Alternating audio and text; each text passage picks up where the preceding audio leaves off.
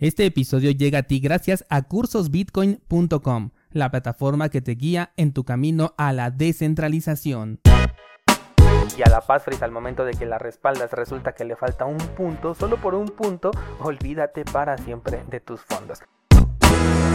Las semillas de recuperación de Bitcoin son un conjunto de 12 o 24 palabras tomadas de un listado oficial que cuenta con 2048 palabras. El número de combinaciones que se puede hacer con estas 2048 palabras seleccionando solo 12 da una cantidad que prácticamente es ilegible pero casi llega a las 30 cifras. Si lo hacemos con 24 casi llega a las 70 cifras. Así, la posibilidad de que una semilla de recuperación se repita es muy cercana a cero, y para una computadora actual, incluso la más poderosa, probar con todas las combinaciones existentes puede llevarle toda una vida. Por eso podemos decir que Bitcoin es seguro. Sin embargo, la semana pasada un descentralizado me preguntó qué pasaría con una computadora cuántica, una computadora que pueda em, realizar millones de cálculos por segundo. Quizás para esta computadora encontrar todas las posibilidades y probarlas para además ver cuáles de ellas tienen un balance podría ser cosa bastante sencilla. El descentralizado me pregunta si hay forma de incrementar el número de palabras para que esto sea más complicado. No dudo que se pueda hacer, sin embargo, a raíz de que incrementemos el número de palabras que tenemos que resguardar, también se haría más complicado para nosotros como usuarios el respaldo y sobre todo la recreación de una cartera utilizando este método, al menos de forma manual, que sí, lo podemos meter todo dentro de un código QR y solamente escanearlo, pero considero que hay mejores maneras de incrementar de manera exponencial la seguridad de una cartera. Por lo menos hay dos maneras que se me vienen a la mente, una mejor que la otra, pero te cuento las dos. La primera de ellas es mediante una multifirma. Desde un inicio déjame recordarte que la multifirma es considerada como una herramienta para usuarios de nivel avanzado. Esto lo dijo Andreas Antonopoulos.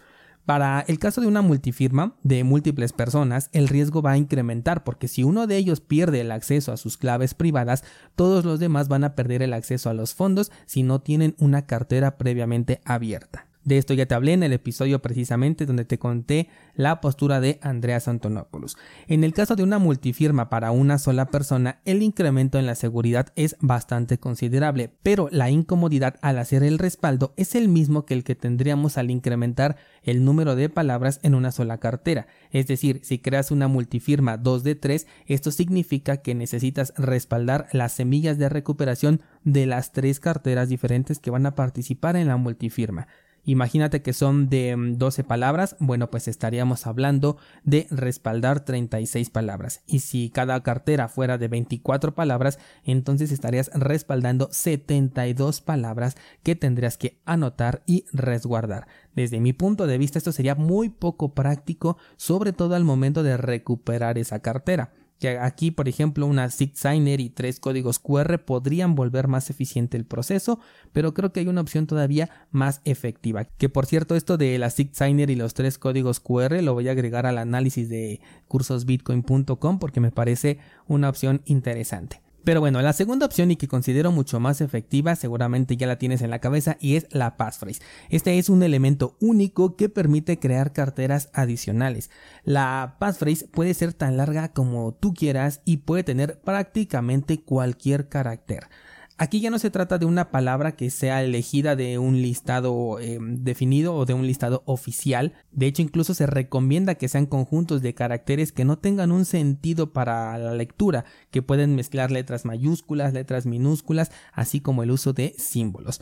Puede ser incluso una frase, por ejemplo, no lo sé, suscríbete a este canal, suscríbete a este podcast o entra a cursosbitcoin.com. La frase que tú quieras la puedes utilizar como passphrase y de esta manera la seguridad de tus criptomonedas no solamente va a depender de las 12 o 24 palabras de recuperación, sino que adicional a estas palabras se va a requerir esta nueva frase de contraseña para poder acceder a tu balance.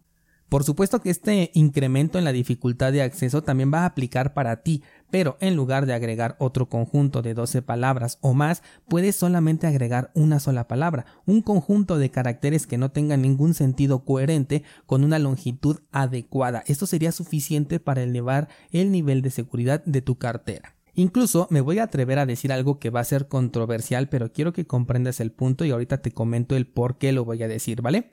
Esta passphrase, que sería un conjunto de caracteres que no va a tener un sentido lógico y por ende va a ser algo más difícil de escribir de manera manual, la podrías guardar como si fuera una contraseña en los servicios de creación de passwords seguros, como por ejemplo el de ProtonPass. Esto no es una intervención pagada, igual te pude haber dicho guárdalo en iCloud, simplemente para hacer el comentario todavía más controversial, ¿vale? Y es que esta passphrase por sí sola no hace nada, es necesario el conjunto de las 12 o 24 palabras que estas sí las vas a resguardar en una hoja de papel o al menos por escrito, más esta passphrase que ya va a ser el conjunto de caracteres que no tiene un sentido lógico. ¿Por qué dije lo de guardarlo en un servicio en línea? Bueno, porque no es lo mismo que yo te deletree la palabra perro, P-E-R-R-O, la cual me entiendes perfectamente y lo puedes escribir, así yo te deletreo punto B mayúscula, R mayúscula, igual gato, paréntesis abierto, gato, signo de pesos, eh, admiración hacia abajo, R minúscula, etcétera, ¿no? El margen de error aquí es mucho más grande, incluso por eso es que existen las palabras de recuperación, para hacer más fácil la recuperación de una cartera en lugar de tener que escribir toda la clave privada, que sería más o menos como esta passphrase, pero todavía mucho más grande. Entonces guardas esta passphrase en estos servicios que están diseñados para guardar contraseñas, le pones que esta contraseña eh, corresponde, no sé, al, a, la plataforma de xvideos.com, guiño guiño, codo codo. y las palabras de recuperación van a estar en una hoja de papel debidamente eh, resguardadas. Ahora, si no te gusta, bueno, pues no hay problema, tanto las semillas como la passphrase las puedes guardar por escrito.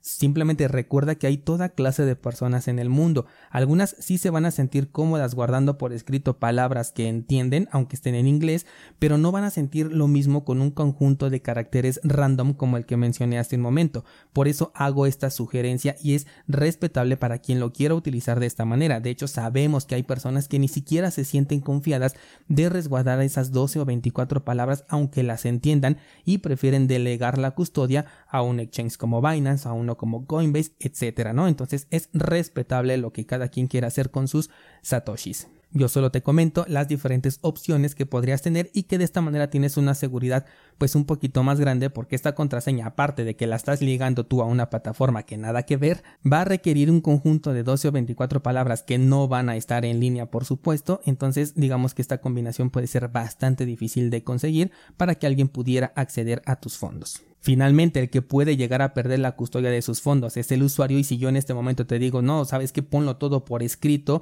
y a la passphrase al momento de que la respaldas resulta que le falta un punto, solo por un punto, olvídate para siempre de tus fondos. Así que es algo de mucha responsabilidad y yo por eso te digo nada más las formas en las que puedes utilizarlo y de acuerdo a cómo te sientas de seguro, bueno, pues vas a decidir utilizar una u otra. Finalmente decirte que con una misma cartera, es decir, con un mismo conjunto de las 12 o 24 palabras, las que van a estar respaldadas estas sí por escrito, le puedes agregar cuantas passphrase quieras y cada una de estas passphrase te va a dar el acceso a una cartera diferente y completamente independiente de las demás. Así que con respecto a la pregunta que hace el descentralizado, ya tenemos la forma de evitar que una computadora cuántica pueda probar todas las combinaciones posibles de estas 2048 y encontrar nuestros fondos con el simple uso de una frase de contraseña o una passphrase. La gran mayoría de buenas carteras en software para Bitcoin lo aceptan.